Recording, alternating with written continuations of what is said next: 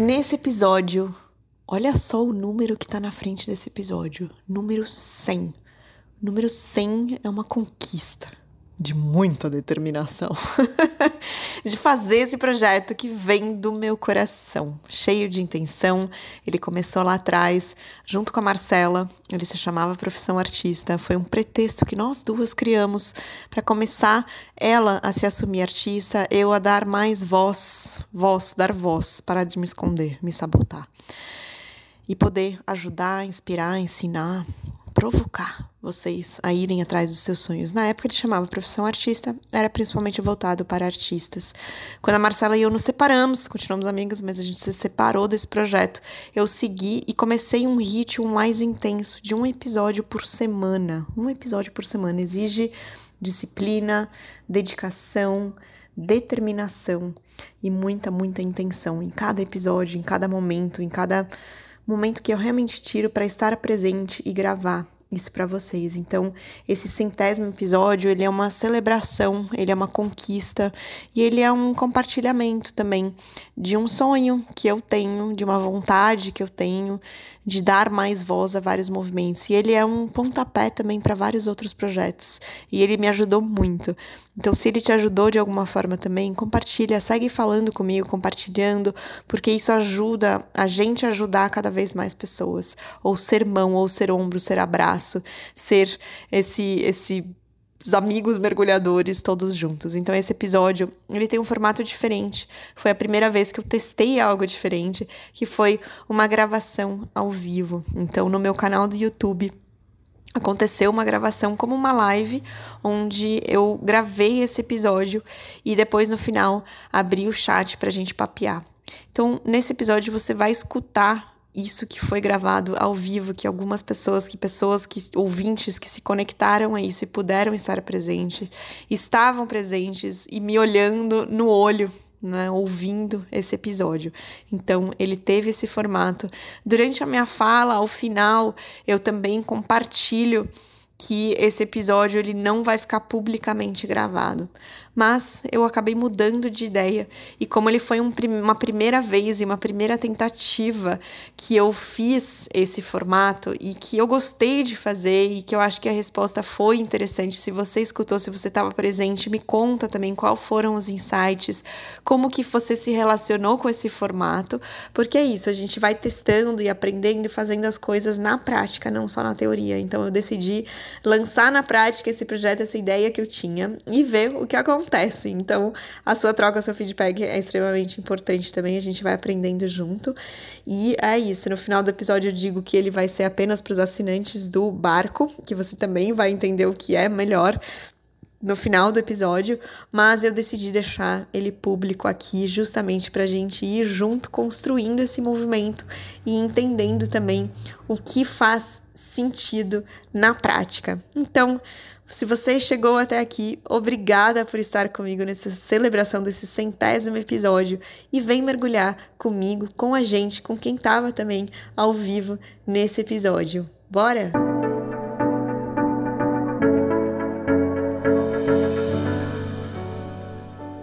começando esse episódio. E queria agradecer, primeiro, a presença de todo mundo que está aqui, que tirou esse tempinho para escutar esse episódio. Porque, para mim, é um assunto que está muito conectado a esse episódio, fortemente conectado.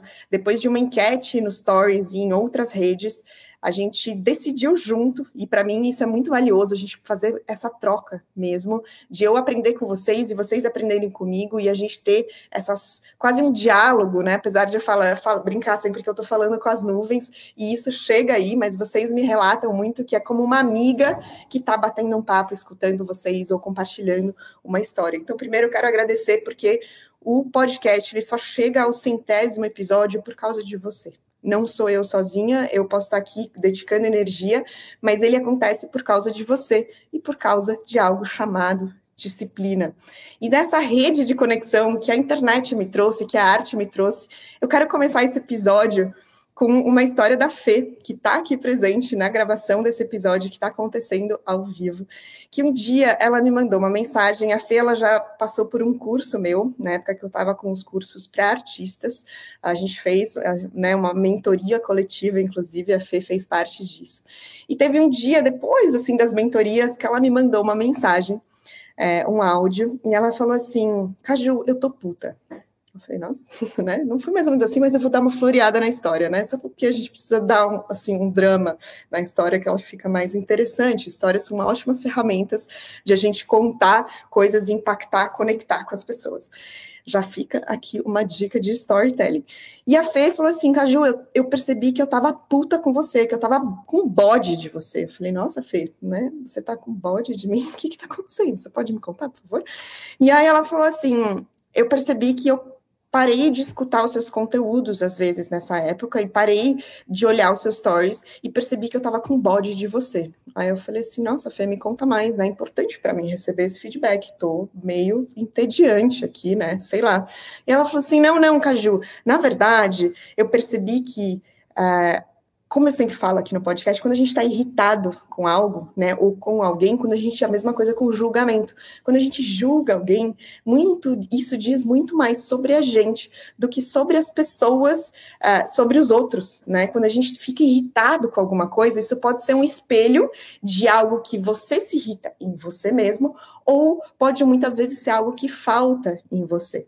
E a Fê reconheceu que ela estava bodeada dos meus conteúdos porque ela estava brava com ela mesma pela falta de disciplina ou por não conseguir aplicar a disciplina no cotidiano dela.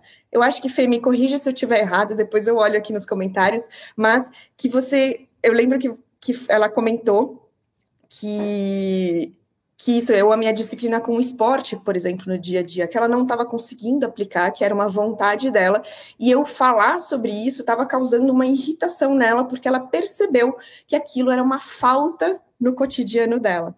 Então, olha que interessante, quando a gente trabalha o autoconhecimento, quando a gente mergulha em si, a gente começa a se perceber. E é muito mais fácil, em várias situações, a gente culpar o nosso contexto, culpar os outros, falar, né, ficar bravo, ou falar, ah, eu não consigo por causa disso, eu não consigo por causa daquilo. Mas quando a gente assume a responsabilidade, a gente sai do automático e assume a responsabilidade para aquilo que é importante para a gente, ou que a gente quer ativar né, no nosso cotidiano, a gente. Um, começa a assumir essa responsabilidade, a sair do automático e criar os nossos próprios movimentos. Essa história da Fê ilustra muito bem várias camadas disso um, eh, e também muito do meu próprio processo, né? Se a gente fala de disciplina e liberdade, o que significa isso? Até quero que vocês coloquem aqui no comentário, quem está escutando né, live, essa gravação desse episódio ao vivo, para me falar qual é essa relação que você tem dessas duas palavras. Como que você conecta elas? A disciplina, muitas vezes a gente vê algo como meio castrador, assim, porque pode ser, às vezes, porque existe uma rigidez atrás disso. E eu falo da minha própria experiência, eu cresci numa educação extremamente rígida, onde a disciplina simplesmente fazia parte da educação, uma educação mais europeia, onde, por exemplo, vou dar um exemplo, é, sei lá, acordar para ir para a escola, costumes culturais que são muito diferentes, por exemplo, no Brasil. No Brasil existe muitas culturas, muitas famílias onde a mãe ou o pai vão acordar as crianças, existe toda uma troca afetiva. Assim, eu entrei na escola, a primeira coisa que eu ganhei foi um despertador. E a seguinte fala: estamos na, sairemos da porta às seis e meia da manhã. Cada uma, eu e minhas irmãs, tinha que estar prontas nesse horário na porta, porque ia se sair. E na porta, na verdade, esse horário, na verdade, era cinco minutos antes, tá? Porque, na verdade, tinha uma expectativa que você já estava, você literalmente estava saindo pela porta naquele horário. Então, desde muito cedo, eu aprendi a gerenciar o meu tempo. Isso é uma coisa extremamente importante quando a gente fala sobre disciplina e sobre liberdade, porque a liberdade ela vem nessa conexão de quando a gente coloca um pouco mais de estrutura e rigidez, a gente também aprende muito sobre os nossos processos e isso exige o autoconhecimento para a gente conseguir gerenciar a nossa vida, o nosso tempo, o que é trabalho, o que é vida pessoal, e conseguir estruturar isso, e aí você conhece, começa a ganhar liberdade. Mas, Caju, será que existe mesmo uma diferença entre tudo isso? O gerenciamento de tempo, digo, entre vida pessoal e entre trabalho, o gerenciamento de tempo é uma ferramenta que eu tive a sorte, talvez eu não entendi muito tempo, culpei meus pais por um tempo, falei assim, putz, foi muito rígido, né? Mas hoje eu sei que, por exemplo, eu vivo da minha arte e eu tenho essa disciplina por causa muito do ambiente e da forma que eu cresci. Ah, isso é mais fácil? É, não necessariamente, tá? Não foi fácil, vou te dizer. Mas, ao mesmo tempo, foi um processo de aceitar e de entender que isso é muito positivo. A disciplina é uma ferramenta muito positiva. E que o gerenciamento de tempo é uma das coisas mais importantes e é um processo que a gente tem que aprender a fazer com a gente mesmo. Não adianta ninguém explicar para a gente. A gente tem que observar os nossos próprios padrões. Quando eu decidi viver da arte, eu percebi o quão forte, o quão importante era isso. E eu percebi que, na verdade, quando eu decidi, eu na minha profissão, né, mas você aplica isso na sua realidade, no que funcionar melhor para você. Que, na verdade, a gente, quanto mais a gente divide a vida em caixinhas, do tipo, ai, meu trabalho, a minha vida pessoal, ah, sextou, vou soltar a caneta e viver a vida pessoal, mais a gente, tipo, divide a nossa vida em categorias. Só que quando a gente fala disso, da nossa vida como um todo, e entende que no meu estilo de vida, por exemplo, eu não tenho como dividir as coisas. E quando eu passei a viver da arte, eu comecei a integrar e entender que não existe uma real separação entre o que é vida pessoal e trabalho. Por quê? Vou explicar, vou dar um exemplo. A criatividade. A criatividade, o processo criativo é uma ferramenta do meu trabalho. Também tive que aprender muito com ela, enxergá-la, né, entender como ela funciona que eu entendi? Muita gente fala na, na vida de, uma, de um criativo de bloqueios criativos, né? Ou eu poderia, em outras profissões, falar ah, falta de inspiração, falta de motivação. Ah, por quê? Porque muitas vezes a gente está sentado esperando o negócio cair na nossa cabeça. Mas qual é o movimento que a gente está fazendo para isso? Então, por exemplo, quando eu integrei esse todo, eu entendi que é, o que eu faço hoje tem um impacto amanhã. As escolhas que eu faço hoje têm um impacto no meu processo criativo, no meu poder de criação dos próximos dias. Então, quando a gente começa a ver que está tudo conectado e a gente é, vive esse grande sistema Talvez você já escutou um outro episódio que eu já falei sobre isso, ou outras aulas e workshops onde eu trago a questão da visão sistêmica, que é extremamente importante justamente para isso. Quando a gente fala de disciplina, a gente está falando de uma tomada de uma decisão, de uma prioridade, de a gente colocar limites, se colocar limites nos outros e no nosso dia a dia também. Então, a escolha que a gente toma hoje, por exemplo, eu, Caju, se eu hoje decido sair de balada, né, numa quarta-feira que está sendo essa gravação. Uma quarta-feira decidi ir para balada, amanhã tem umas reuniões, é, tem algumas coisas para resolver importantes e também criar processos criativos. Estou pintando uma tela, estou escrevendo textos, estou criando projetos, trabalhando em projetos também. E aí eu decido ir para balada hoje, né? E aí eu encho a cara na balada. O que, que acontece com isso? Um, eu não sou mais jovem, não tenho mais 20 anos de idade, então a ressaca ela bate brava.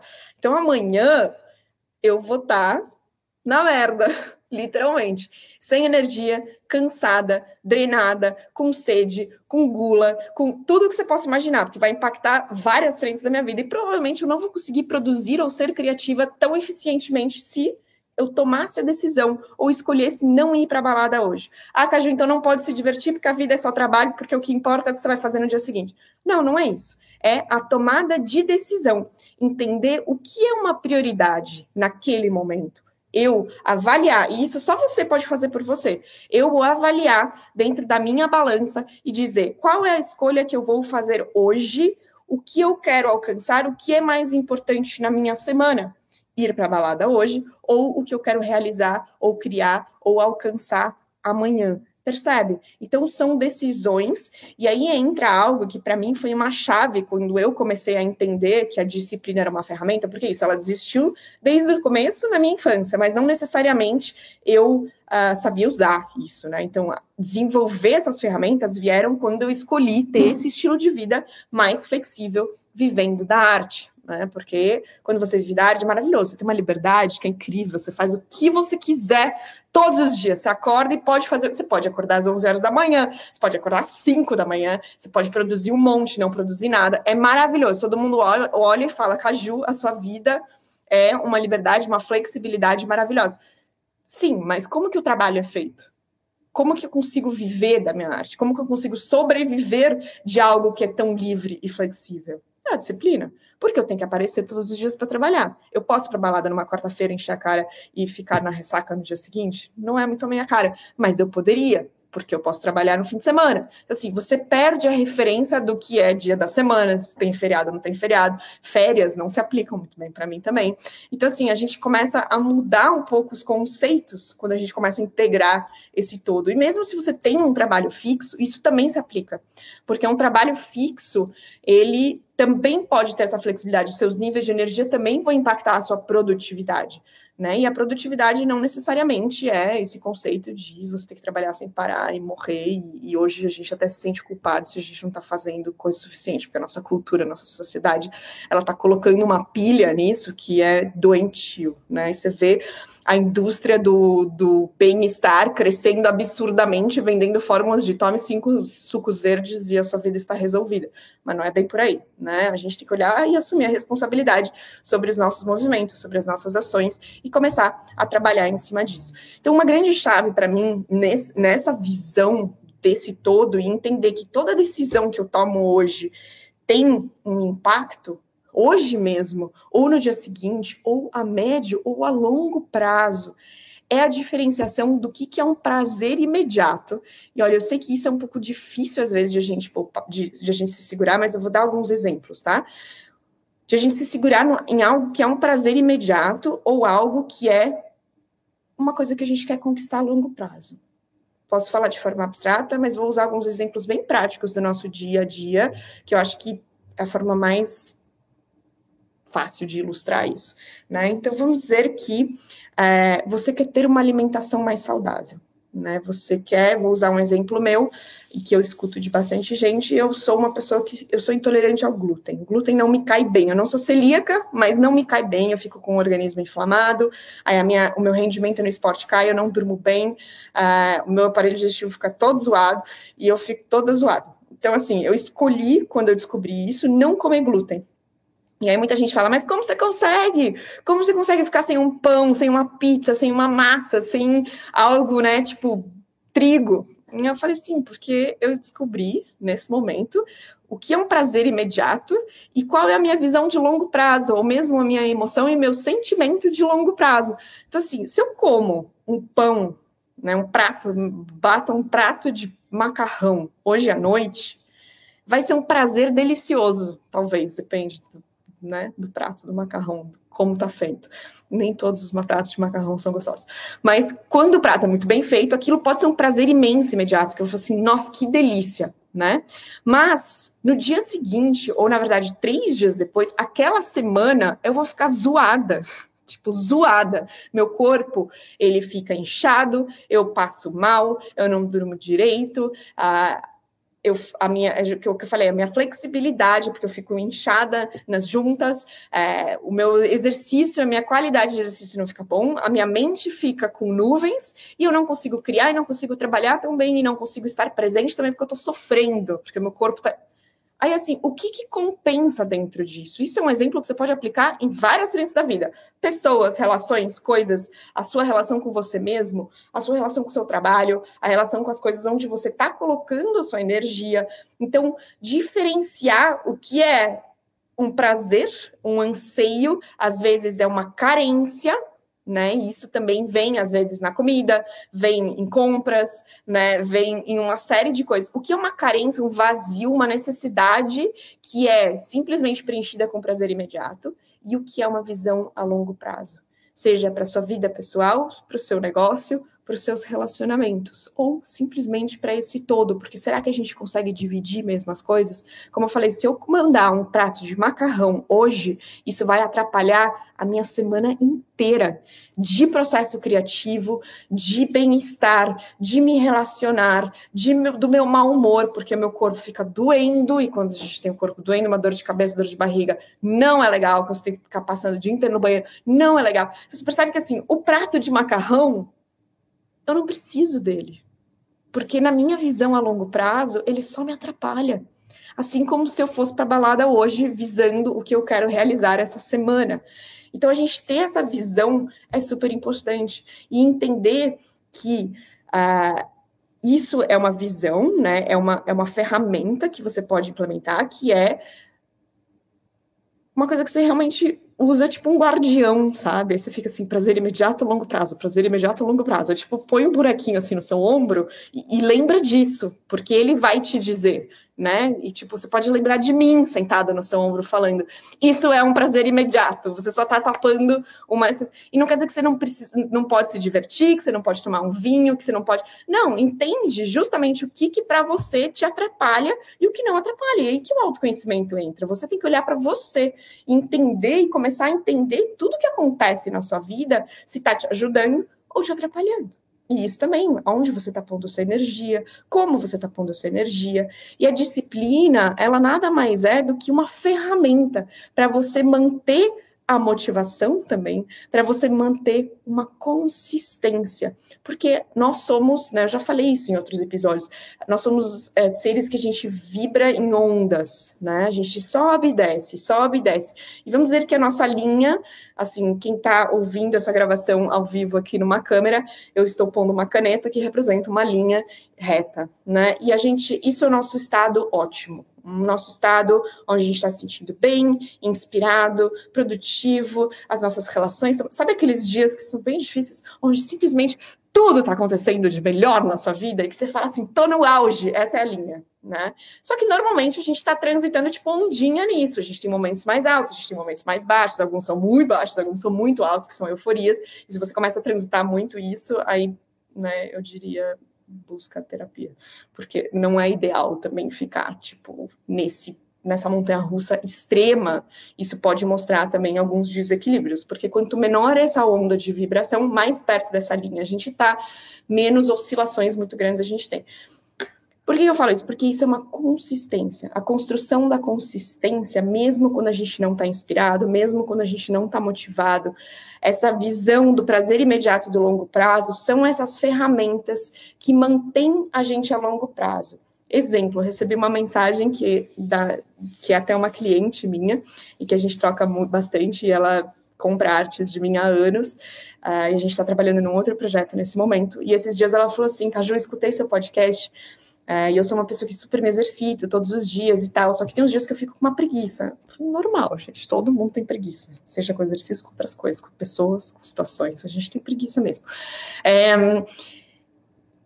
mas, por exemplo, ela quer ter essa rotina de fazer exercício todos os dias, porque isso traz bem-estar, isso gera endorfina, isso gera movimento, um corpo saudável, um corpo forte, é uma mente forte também, é um processo criativo mais produtivo também. Então, eu não estou falando de corpos sarados, estou falando de corpos saudáveis. Saúde, saúde, o que deixa você mais saudável? É tipo eu comer o prato de macarrão. Isso não me ajuda, isso me atrapalha. O exercício é uma ferramenta que eu uso que me ajuda. Então, a gente ter essa visão do todo e entender que não é todo dia que a gente vai estar motivado para fazer as coisas. A motivação, a inspiração num processo criativo, eu não tô todo dia inspirada, eu não estou todos os dias motivadas. Tem uns dias que eu estou com preguiça mesmo de fazer certas coisas, mas eu não deixo de fazer. E aí que tá o sucesso, coloco aqui entre aspas também, da carreira artística, por exemplo, né? Que eu construí, que eu estou construindo. Porque mesmo se eu não estou motivada e inspirada, eu apareço para trabalhar todos os dias. Eu tenho uma agenda e um compromisso comigo mesma. Eu tenho uma agenda e um compromisso com a minha visão a longo prazo. E aí eu tenho a minha vozinha aqui do lado que fala: Oi, Caju, prazer imediato. O que a gente quer mesmo a longo prazo? Mesmo sem inspiração, mesmo assim eu levanto e eu vou trabalhar, seja em mim, seja nos meus projetos, seja numa relação, ou numa troca, ou numa comunicação. Percebe então essa diferença?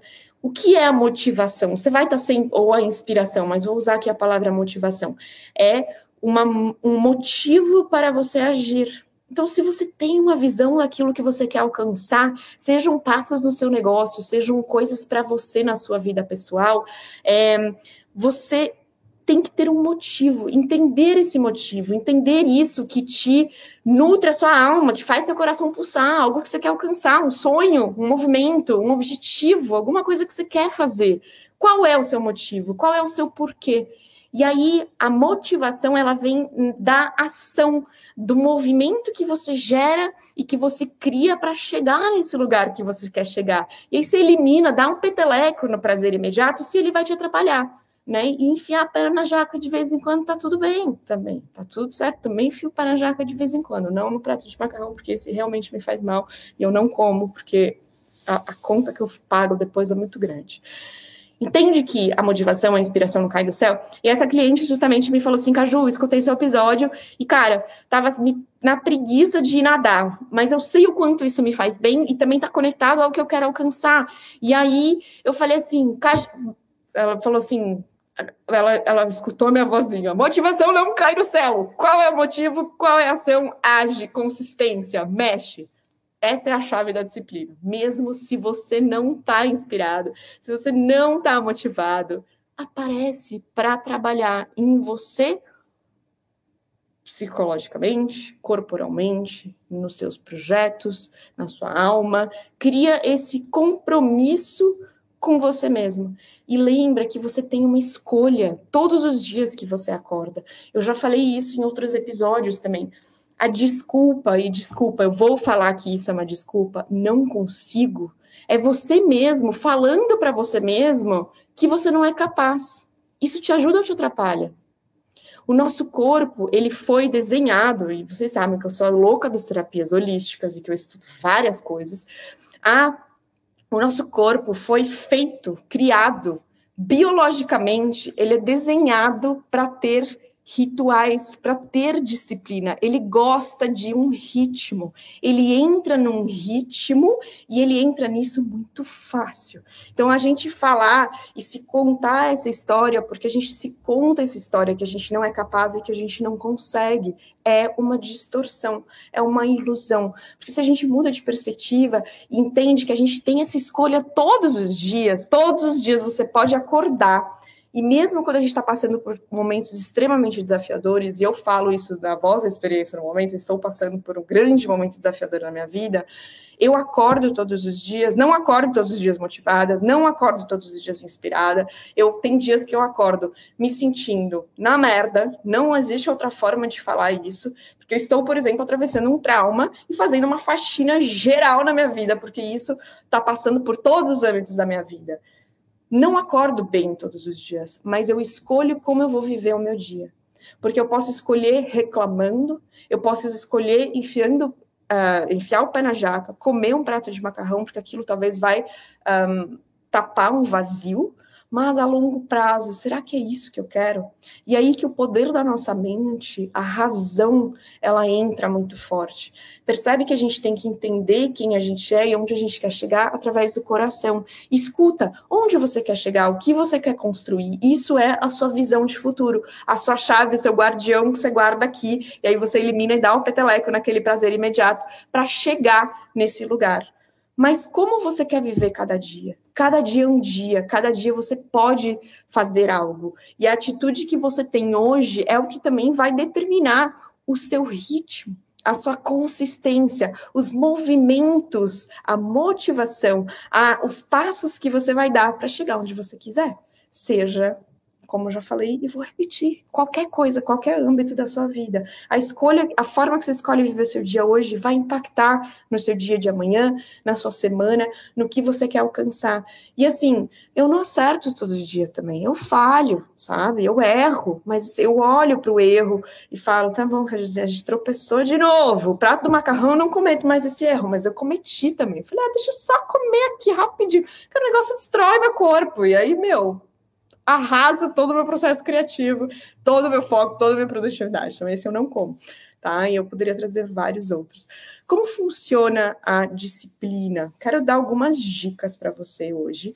Um, mas te falar que no começo, se você não está acostumado com a disciplina, como eu, por exemplo, que cresci num ambiente onde a disciplina era algo inerente da minha rotina, não tinha opção, existia lá apenas, e, e era assim. Um, Talvez eu possa dizer, entre aspas, que isso é, foi mais fácil, porque eu cresci assim, eu tive que ressignificar por muitas vezes. Eu também tinha essa visão de que era algo castrador e como que eu posso ser artista e criativa se eu sou uma pessoa tão disciplinada. Às vezes são coisas quase conflitantes, eram na minha cabeça. Eu entendi que não, que na verdade isso me ajudava muito. Mas se você não tem esse hábito ainda, né? Lembra, seu corpo foi desenhado para ter hábitos e ritmos. Se você não tem esse hábito de ser mais disciplinado, você pode implementar isso. E no começo, às vezes, você tem que ser um pouquinho mais rígido com você mesmo. Uh, e não castrador, e não se machucar, né, no sentido de ficar também entrar, porque o, o, vício aí é você entrar na culpa, né, você se puxa, você fala, vou fazer, vou fazer, ser rígido, aí você começa a entrar na culpa quando você não consegue. Não, como que a gente pode trazer isso de uma forma mais leve? Aí também é com você, né, de a gente usar ferramentas, por exemplo, nosso cérebro, ele funciona com castigos e recompensas, né, se você pensa, quando é criança, quando a gente é criança, isso está mudando, né, as gerações estão mudando, eu não sei quantos anos você tem aqui, mas você pode concordar ou não comigo. Mas na minha, quando na forma que eu cresci, era muito assim: você acerta, você quando você faz algo que falaram que você é para fazer, para você fazer, você acerta. E se você faz errado, você vai para o cantinho do castigo. Né? Então era aquela coisa do castigo. Então nós crescemos com essa concepção do castigo e da recompensa. Como que a gente usa isso ao nosso favor? Quando a gente acerta ou quando a gente erra, sem ficar se dando chibatada e se culpando, porque eu também já passei por essa fase. Quando eu falo assim, ai, não consegui, aí é tipo ainda pior, aí a gente fica ansioso, a gente fica se cobrando, a gente fica se culpando porque a gente não conseguiu fazer aquilo que a gente queria fazer. Então, assim, como que a gente encontra esse equilíbrio? Testando, fazendo as coisas, né? Não é na teoria, não vai chegar um dia que você vai falar assim, pronto, sou uma pessoa disciplinada, estou pronta. Não, esse dia não chega, né? A hora é sempre hoje e nesse poder de escolha que você tem todos os dias de agir e ir atrás do que você quer realizar independente da sua área de atuação ou daquilo que você quer alcançar. Então, como que a gente pode criar essa estrutura, né?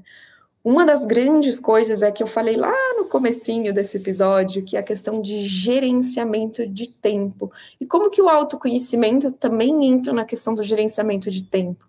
Na autoobservação. Isso é extremamente importante.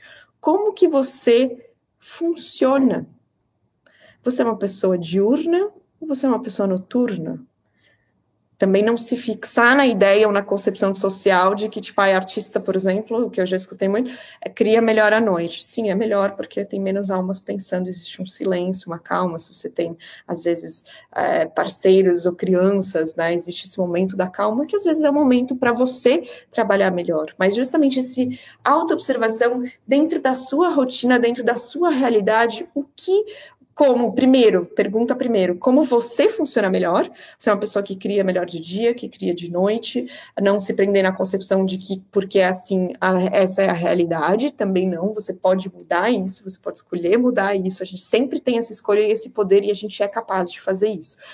Um, mas como que e aí, o segundo passo, dentro da sua realidade, o que é possível? Esses dias eu escutei uma história, é, um pai de crianças que falou: Caju, eu sou um pai super presente, na verdade, é a primeira guarda, eu que tenho a guarda das crianças, e eu trabalho, tenho um monte de coisa, e trabalho as, tem um monte de atividades que eu tenho que fazer com as crianças, né? né? Sou responsável por esses seres humanos que têm um bilhão de atividades.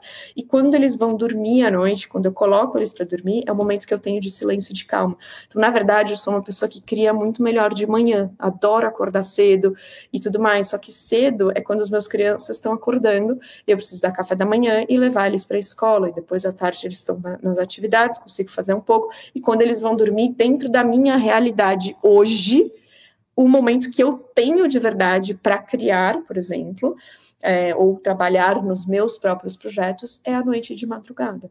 Então, assim, o que é o ideal para você como ser humano e o que é ideal dentro da sua realidade hoje? Como que você pode estruturar isso da melhor forma possível? Porque a gente ficasse fixado também aquilo que funciona melhor para a gente, mas não necessariamente se encaixa na, sua, na nossa realidade atual de rotina ou de de como funciona a sua casa ou o seu, a sua vida, é, se você se prende na ideia daquilo que é ideal para você, mas você não olha para a sua realidade, isso também causa uma desconexão e normalmente entra em sentimentos de culpa e outros sentimentos que você fala, não estou conseguindo, e aí você entra em desespero, né? Então, assim, tem que olhar para esses dois lados. O que seria o cenário ideal, o que é possível hoje, e esse possível hoje ele muda também, né? Ele não é fixo, então ele é mutável, porque hoje você pode ser solteira, amanhã você pode ter filhos, e aí a sua rotina vai ter que mudar. Então, essa flexibilidade a gente também vai ganhando. Mas no início, essa estrutura mais rígida é extremamente importante. É, então, a gente olhar para isso e aprender a gerenciar o nosso tempo. Quanto tempo você demora de manhã, por exemplo? Você tem uma reunião às 10, que hora você tem que acordar? Que hora você tem que estar tá pronto? Pessoas que têm trabalhos mais fixos estão mais acostumados e talvez seja até mais fácil de olhar para essa rotina, né? Eu, por exemplo, posso fazer meu dia qualquer dia, qualquer dia, no qualquer horário, posso fazer da forma que eu quiser. Então eu tive que aprender a olhar para isso. Quanto tempo demora para me arrumar, né? Quanto tempo eu quero demorar para me arrumar? O que é mais importante para mim? Uma manhã mais tranquila ou ter uma rotina, um ritual da manhã que me nutra para que eu tenha um dia mais produtivo? O que, que é importante? Quanto tempo eu demoro para escovar o dente? Gente, chega nesse nível, tá? Quanto tempo eu demoro para tomar banho? Então, assim, tudo isso são formas de você olhar para sua rotina e, tipo, você marcar algo com alguém. Quanto tempo você demora para você estar tá na hora, no lugar? Volto para minha infância, quando eu ganhei meu como chama? Alarme para acordar de manhã, porque eu tinha que estar na porta às seis e meia. Eu comecei a me fazer, eu entendi como funcionava, que horas eu tenho que acordar para estar tá pronta? Cinco, seis e vinte e cinco na porta. Então, esse tipo de coisa são exercícios que a gente pode fazer hoje na nossa rotina. Né? Como quanto tempo eu demoro para fazer uma atividade, para responder meus e-mails? Quanto tempo eu demoro para criar algo, para escrever algo? Lembrando que sempre tem uma, uma mutação, uma flexibilidade dentro disso, mas quanto tempo você demora para fazer as coisas? É olhar para sua rotina e perceber. Aí você vai ficar com o relógio ali, tipo, um tempão. É, no começo é assim, é meio noia mesmo, mas é assim que a gente cria e que eu falo que tem que ter essa tal dessa rigidez um pouco maior para depois você ganhar a liberdade, essa, essa flexibilidade. Então, se olhar é extremamente importante. E daí também, justamente como eu já falei antes, se, se olhar também para as coisas, né, de onde você quer chegar, o que você quer alcançar, quais são os passos que eu tenho que tomar para chegar lá. Então, tudo isso ajuda. E entender essa visão do todo também, como eu falei, ah, o, como eu durmo essa noite também vai impactar no meu processo criativo amanhã. Então, priorizar isso. Quais são suas prioridades? O que, que você quer alcançar? O que, que você precisa, de certa forma, eliminar ou tirar, ou, ou tirar da sua frente, porque isso está te distraindo de chegar onde você quer chegar né? E não estou falando da concepção de tipo, ai, sucesso, palco, chegar lá em cima e alcançar tudo e ser rico, sei lá. Também, sucesso para cada um é diferente. Para mim, sucesso é estar muito saudável todos os dias e fazer as coisas que eu amo e fazer com intenção e fazer com paixão. Então, o que é sucesso para você? Quais são suas prioridades? São perguntas extremamente importantes que também estão relacionadas à disciplina e à liberdade, porque é, foi uma, uma dúvida também. Quando saber que você é mais como que a disciplina e a liberdade se relacionam ou quando que você sabe que é o momento na sua rotina de mais liberdade e de disciplina? Quando você se conhece você conhece a sua alma e os seus pedidos e o que é sucesso para você o que é uma prioridade para você o que você quer alcançar isso se torna muito natural. No começo a gente tem que ficar ra racionalizando tudo muito mais e ser mais rígido para que depois isso se torne natural como um hábito né? Qualquer hábito é a mesma coisa. No começo você tem que ficar ali se segurando e você pode criar pequenos hacks para te ajudar nisso, mas você tem que se segurar de uma forma mais rígida para que depois isso se torne mais flexível e mais natural. Então, uh, exemplo de algo que é muito legal para fazer isso, de criar essa rigidez, mas aí você tem que se segurar nisso, tipo, garras e unhas e dentes e falar, isso é o que eu escolhi e eu vou segurar. É óbvio, né? Não precisa ser assim tão rígido. Mas uh, isso ajuda no começo. Por exemplo, o que eu fazia muito quando eu comecei a entender hoje, eu, eu, é isso, eu já tenho uma liberdade, uma flexibilidade, eu já entendo muito melhor como eu funciono. Então, assim, se escolheram acordar hoje e falar assim, hoje eu não quero trabalhar porque eu não estou afim, tá tudo bem, meu negócio se sustenta, porque eu já criei esse sistema como um todo. Mas o que me ajudou muito no começo é, foi colocar, entender que a minha semana de trabalho, né, entre aspas, é feita de cinco dias. Se eu me dou dou muito para os outros, tipo, ah, chegou um e-mail, eu vou responder. Ah, um cliente quer falar comigo agora, eu vou atender. Ah, surgiu uma reunião hoje à tarde, eu vou na reunião. A gente começa a se perder dentro da nossa rotina. Então é importante a gente estabelecer um pouco de estrutura. Eu ainda tenho isso. Por exemplo, segunda-feira é um dia que eu gosto de ficar em casa, entre aspas, porque eu não tenho casa no momento, nem estúdio, nem nada. Eu sou uma nômade assumida, não tenho uma base fixa. Quando eu estou aqui hoje, nessa casa que eu estou hoje, segunda-feira eu gosto de ficar em casa que são os momentos que eu vou responder todos os meus e-mails, que eu vou fazer propostas que eu precisar fazer, que eu vou trabalhar, marcar reuniões, é, calls, é, coisas online. Eu não saio de casa quase nesse dia é, ou vou sentar num café, mas são trabalhos mais administrativos, de computador. Então, eu não marco reuniões, eu não marco artes, eu não marco nada na segunda-feira. Se alguém fala, você pode na segunda? Não posso, porque a minha agenda está bloqueada para mim, mesmo que eu não tenha nada para resolver, aquela, aquele dia eu me fixo nisso. E aí eu posso tirar aquele dia para fazer outras coisas também, se eu não preenchi ele necessariamente, mas ele está sempre preenchido que a agenda ela é assim, ela é um negócio muito um bicho muito louco que vai se preenchendo tipo Tetris, várias cores. É, cores, importante, divide seus dias, suas tarefas, seus projetos em cores, isso ajuda muito também. É, enfim, já volto para isso. a semana terças e quintas são dias, por exemplo, hoje eu não faço mais tantas artes presencialmente, mas era uma época onde terças e quintas eu marcava artes presenciais. Então, eu só marcava nesses dias. Caju, você não pode ir na quarta? Não, não posso. A minha agenda está bloqueada podia estar livre, nada para fazer. Mas eu me colocava essa estrutura um pouco mais rígida para que eu conseguisse ter uma ideia desse todo e pudesse me programar também. E sim, às vezes entra algo que é urgente que eu vou ter que fazer ali na quarta-feira. É, ou criar um momento para mim, porque, de novo, meus níveis de energia vão impactar na minha criatividade, na minha produtividade. Então, como que eu, naquela quarta-feira, poderia nutrir minha alma, fazer algo que me inspira, ler um livro e tomar sol na piscina? Porque no dia seguinte eu vou pintar. E aí, no dia seguinte, para eu estar inspirada, eu conheço o meu processo criativo, autoobservação, gerenciamento de tempo. Sei que se eu nutrir a minha alma na quarta-feira, na quinta-feira eu vou estar, tá, vou entregar direto naquela arte, vou fazer tudo com muita intenção.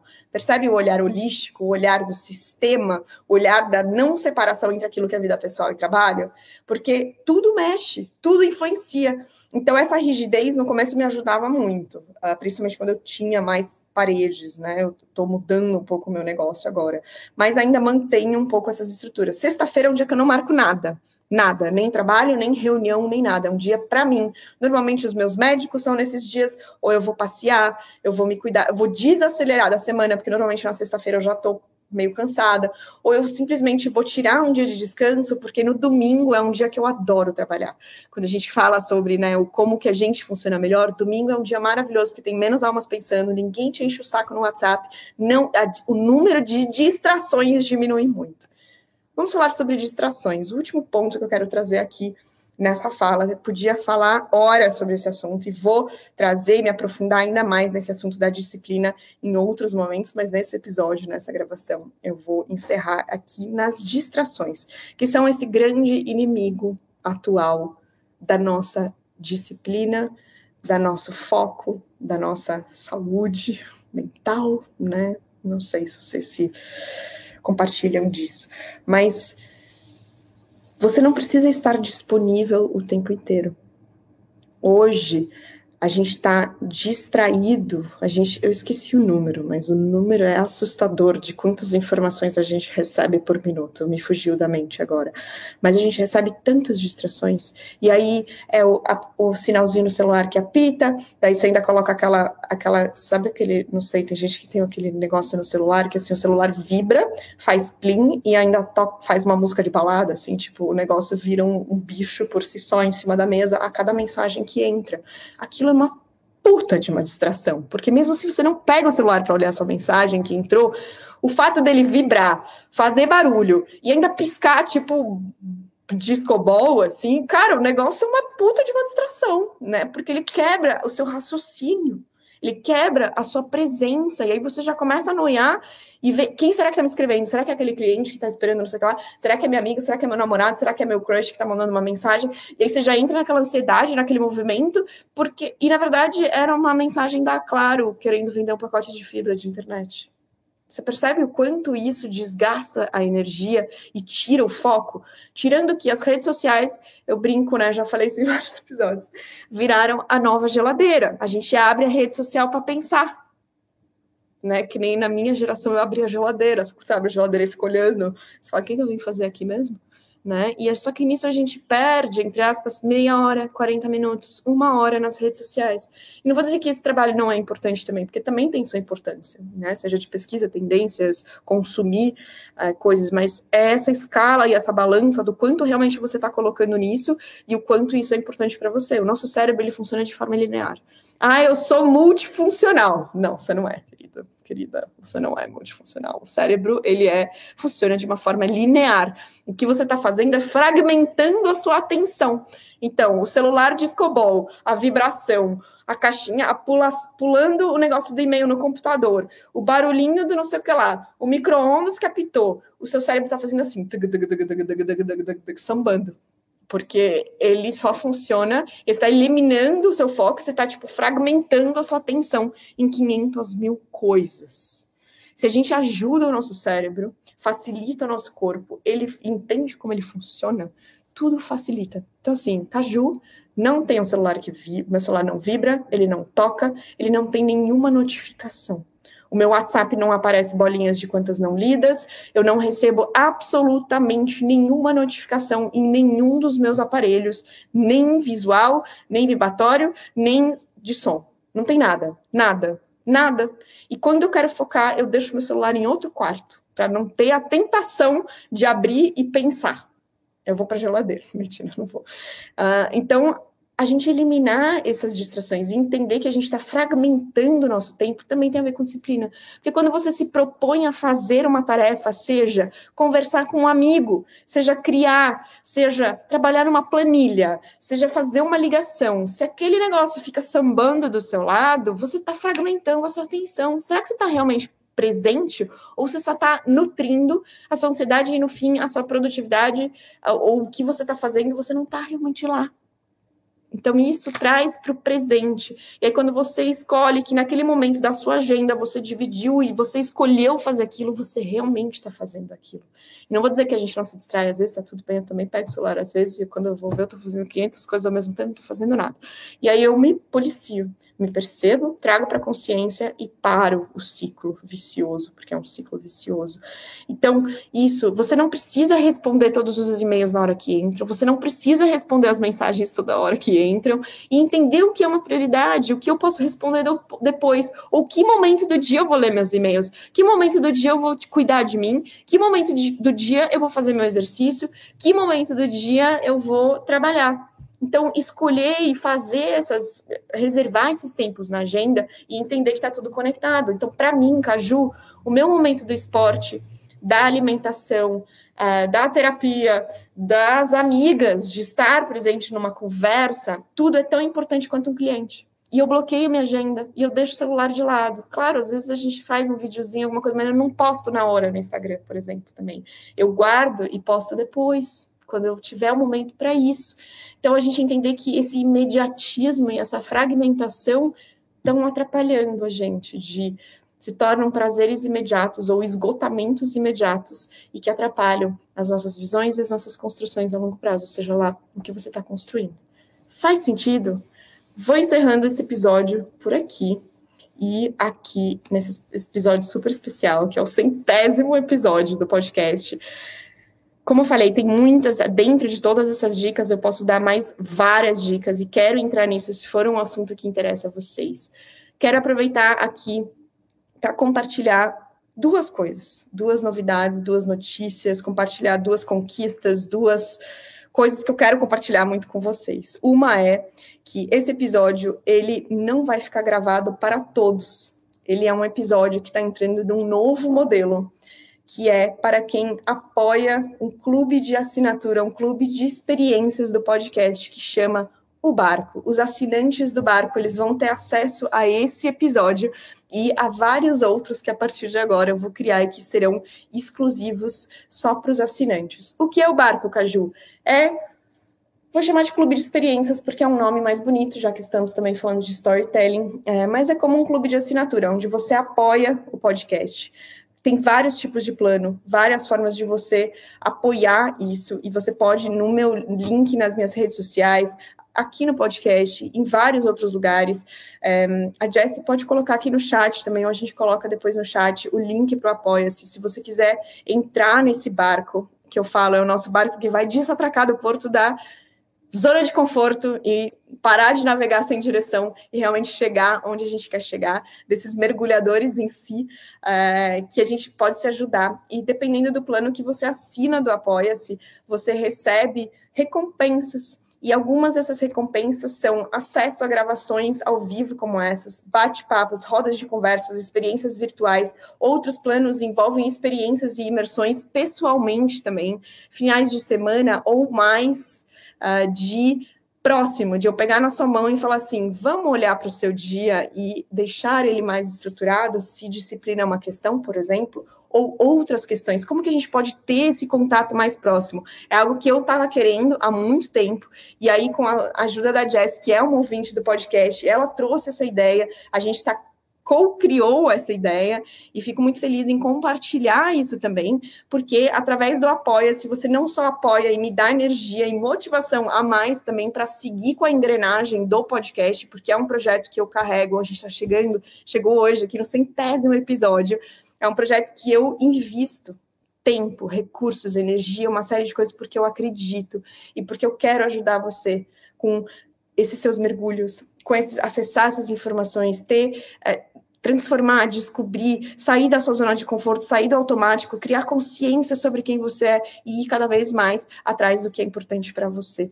Então, isso eu dedico muita coisa. Então, se você acredita nesse projeto, se ele muda de alguma forma o seu dia, é, entra no Apoia-se, entra no barco com a gente, com outros mergulhadores. É um projeto que começou recente, temos poucos apoiadores, mas eu acredito muito nele também. Nós acreditamos, a Jessie também coloca muita energia, tem colocado muita intenção nisso. Uh, e a gente está construindo experiências únicas. Então, esse episódio ele vai entrar para os assinantes. Então, não perde essa oportunidade. Se assina aqui, porque teremos muitas outras oportunidades desse tipo também.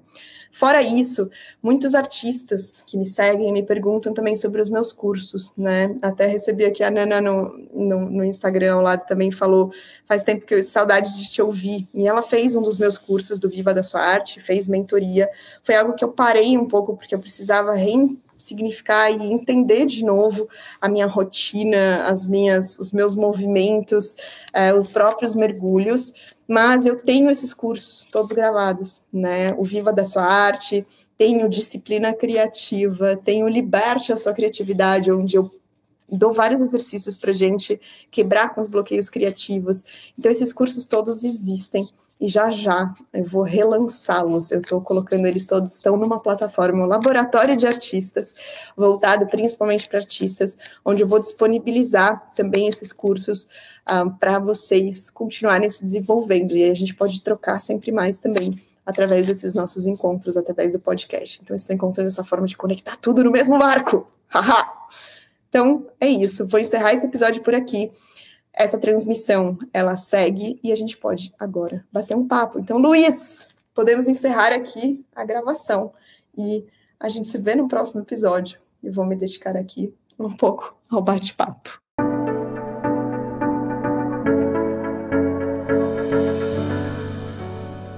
Aí, você gostou desse formato? Me conta. Eu tenho realmente esse desejo, essa vontade de a gente fazer mais encontros desses. Esse daqui foi no meu no canal do YouTube, aconteceu num momento de fala no final, teve ali algumas trocas, mas não muitas também, vamos falar real, no chat. Acho que eu fiz o que eu recebi, nossa, vários insights, nós fiz várias anotações e é, isso é importante, isso é legal. Eu acho que é legal vocês compartilharem comigo também quais foram esses insights e essas anotações que você fez durante a gravação ao vivo ou agora também escutando esse episódio. Essa troca, como já falei várias vezes e sigo falando, é extremamente importante. A gente cresce junto, a gente aprende junto e que a gente siga compartilhando e colocando intenção nesse movimento que a gente está criando junto através desse podcast. Então, se você sentir de compartilhar, compartilhe, vou adorar e pode me marcar também. As minhas redes sociais estão na descrição desse episódio e a gente segue criando e criando essa grande teia, essa grande rede de de pessoas que querem se ajudar, trabalhar juntas. E também, se você tiver ideias ou propor formatos que a gente poderia realizar, tanto online quanto pessoalmente, através do barco ou através também de outros movimentos, me escreve, me proponha e a gente vai junto construindo e entendendo esse formato. É algo meio novo para mim, para você, para nós, para todo mundo, não sei. Eu sinto que é algo um pouco novo e que a gente pode realmente quero, tenho essa intenção de a gente co-criar né, criar junto esse movimento, tá bom? Espero que você tenha gostado desse episódio. Me conta o que você achou na descrição aqui. Tem todos os meus pontos de contato pra gente seguir conectado, inclusive os links do barco que eu comento no final da gravação e deixo aqui na descrição esse link de acesso rápido para você embarcar comigo nessa aventura e a gente desatracar desse porto e seguir navegando junto em experiências online e também imersões ao vivo. Vou adorar te ter aqui embarcando junto com esse grupo de humanos de mergulhadores simbólicos. Eu sou a Caju e eu te vejo no próximo episódio.